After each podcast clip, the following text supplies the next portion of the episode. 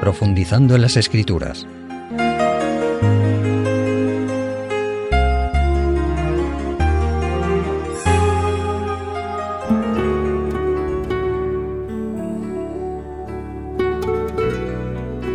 Estimados amigos, nuestra reflexión de hoy la hemos titulado El don del habla, bien o mal usado.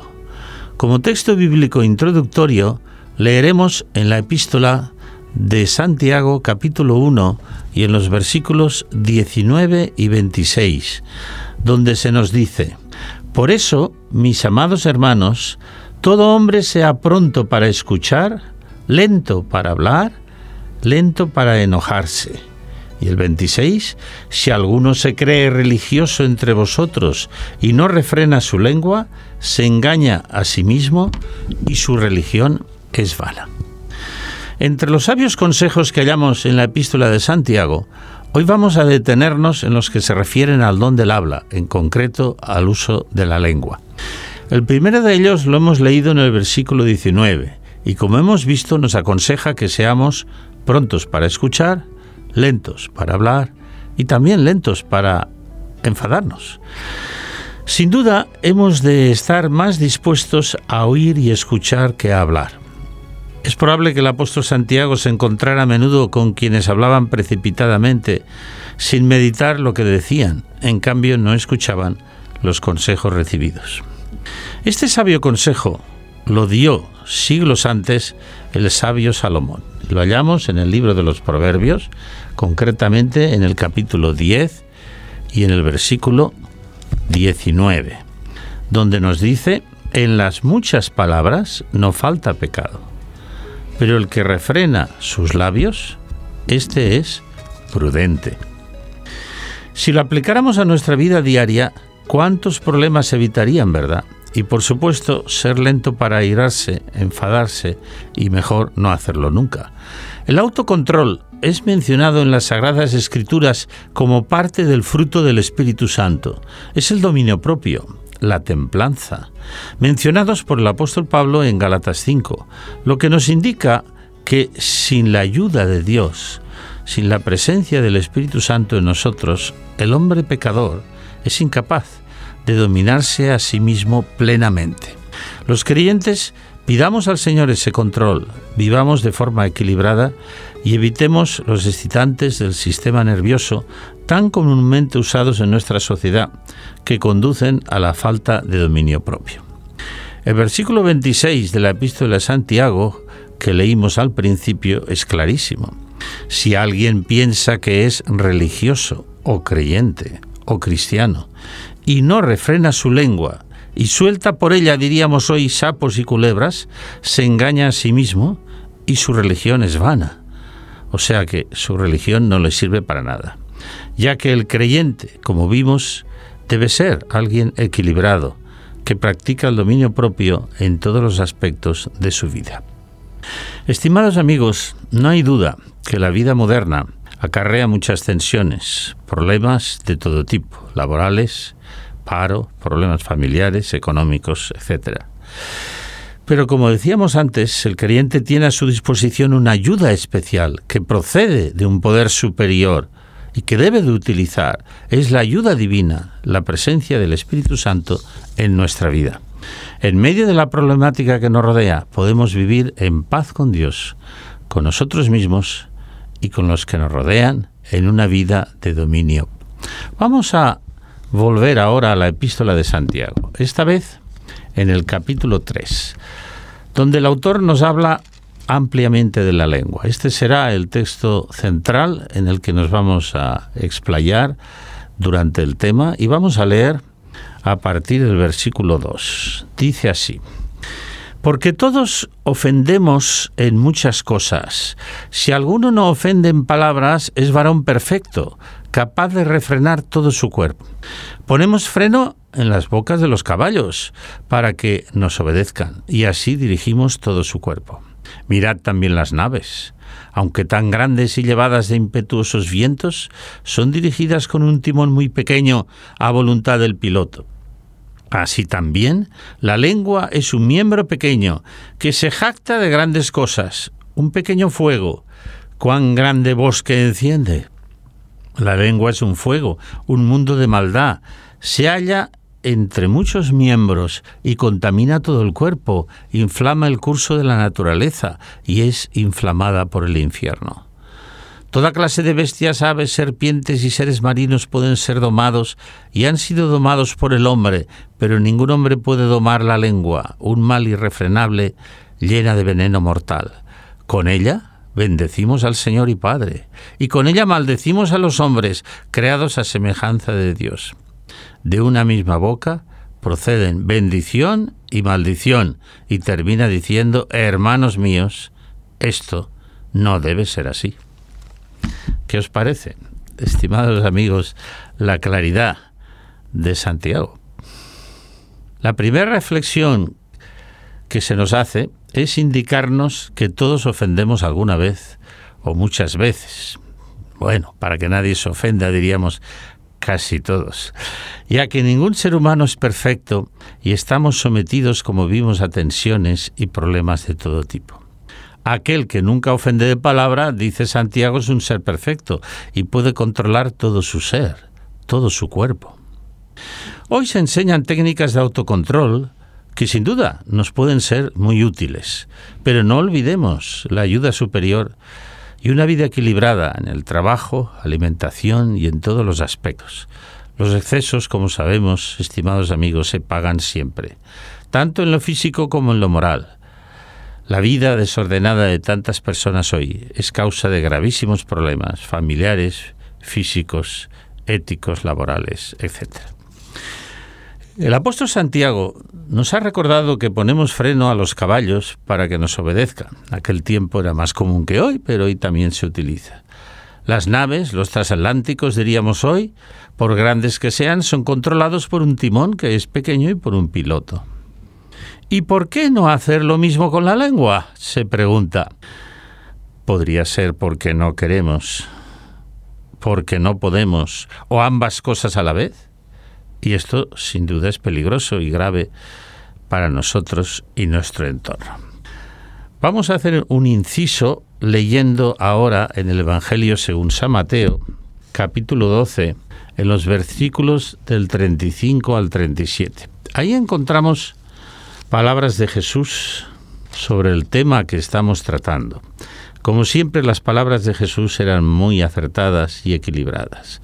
Dice así, el hombre bueno del buen tesoro saca buenas cosas, y el hombre malo del mal tesoro saca malas cosas.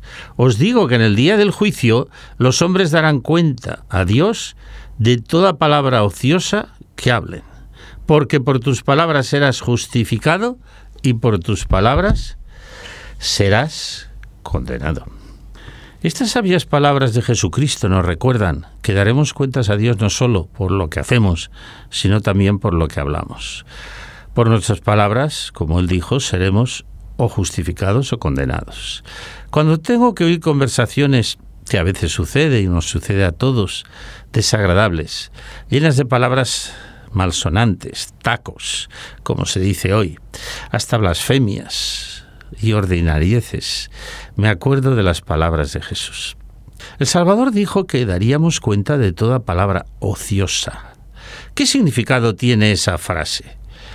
Significa sin duda palabra inútil, improductiva, innecesaria y por lo tanto mala o perniciosa. Somos responsables de cómo empleamos nuestra libertad al actuar o no actuar, al hablar o no hablar. La Biblia habla de un juicio divino ante el que todos hemos de comparecer un día. El ser humano dará cuentas un día de todos sus actos y palabras. Tristemente esto lo crean hoy muy pocos, pero afortunadamente el juicio divino será justo, sin componendas y amiguismos, ya que Dios es amor y es justicia. El deseo de Dios no es condenar, sino salvar, rescatar. Su deseo no es suspender, sino aprobar, como hacen los buenos profesores.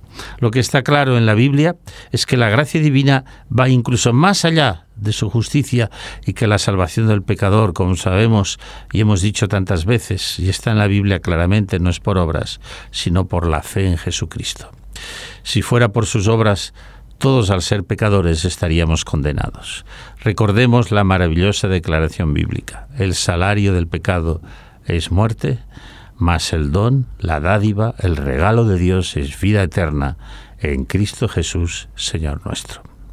Hagamos una pausa y luego continuaremos.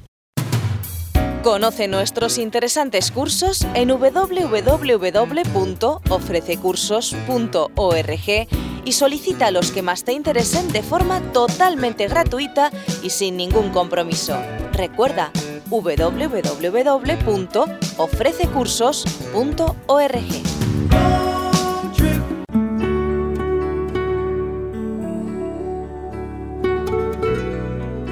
Volvamos al texto de Santiago 3, estimados amigos, y ahora nos corresponde analizar el versículo 5 que ya leímos y que recordamos de nuevo. Así dice, la lengua es un miembro pequeño, que se jacta de grandes cosas. Un pequeño fuego, cuán grande bosque enciende. Aquí Santiago traza un paralelo entre la relativa pequeñez del freno que se aplica a un caballo y del timón y el pequeño tamaño de la lengua, un pequeño miembro, y destaca el potencial que tiene, sea para el bien o para el mal. Un bosque puede ser muy extenso, pero eso no impide que sea destruido por una pequeña llama o un pequeño fuego, por una colilla mal apagada. No hay duda que situaciones muy delicadas se crean hoy a todo nivel por la actuación de una lengua descontrolada y criticona.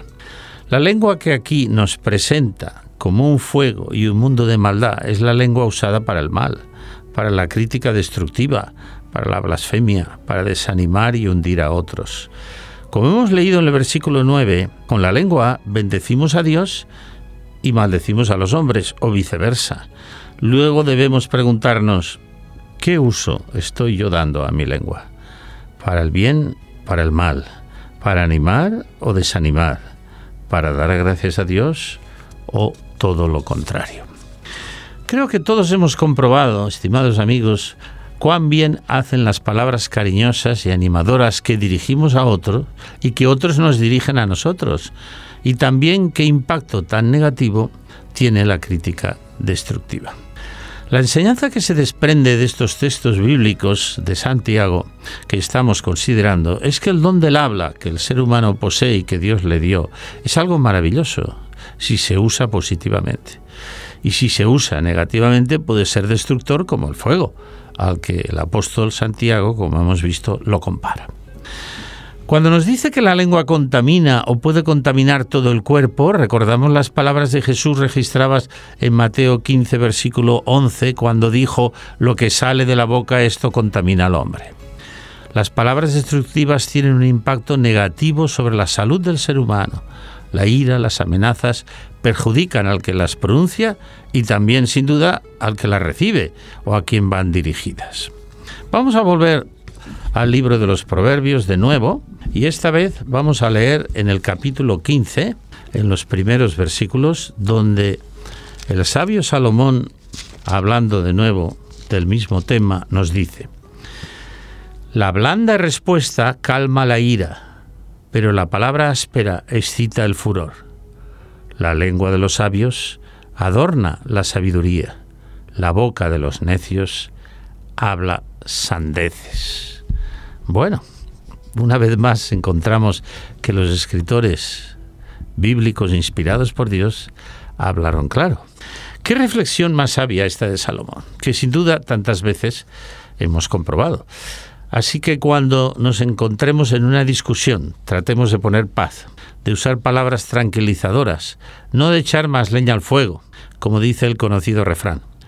Los sabios, como vimos, dijo Salomón, lógicamente hablan con sabiduría. Los necios, todo lo contrario. Dicen a veces, o decimos, alguna que otra estupidez, que a nada conduce y de las que los hombres, como dijo Jesucristo, tendremos que dar cuentas a Dios si no nos arrepentimos. Hoy día a veces, eh, incluso a través de algunos medios de difusión hablados o escritos, proliferan tanto ataques personales, críticas destructivas, eh, palabras malsonantes, aunque es verdad que en bastantes casos son recriminados por quienes dirigen estos programas y esto habla muy bien en favor de estas personas. También las conversaciones corrientes, los tacos y las palabras malsonantes y a veces injuriosas están a la orden del día. Reflexionemos y si somos creyentes o simplemente, perdonad que yo diga eso, personas educadas, controlemos nuestra lengua y que ésta sea usada para animar y nunca para destruir, evitando las palabras a las que Jesús llamó ociosas, o sea, vanas, vacías u ofensivas. En el versículo 8 de la reflexión de la epístola de Santiago que estamos considerando decía, ningún hombre puede domar la lengua, un mal irrefrenable llena de veneno mortal. Aquí Santiago está diciéndonos, como indicábamos antes, que la naturaleza humana pecadora carece de poder absoluto para dominar la lengua. Solo con la ayuda divina es posible. Sí, el hombre que doma a los animales o controla, como hemos visto, los grandes transatlánticos, diríamos hoy aviones, etcétera, no es capaz de controlar su lengua por sí solo, que solo es posible por medio de la gracia divina.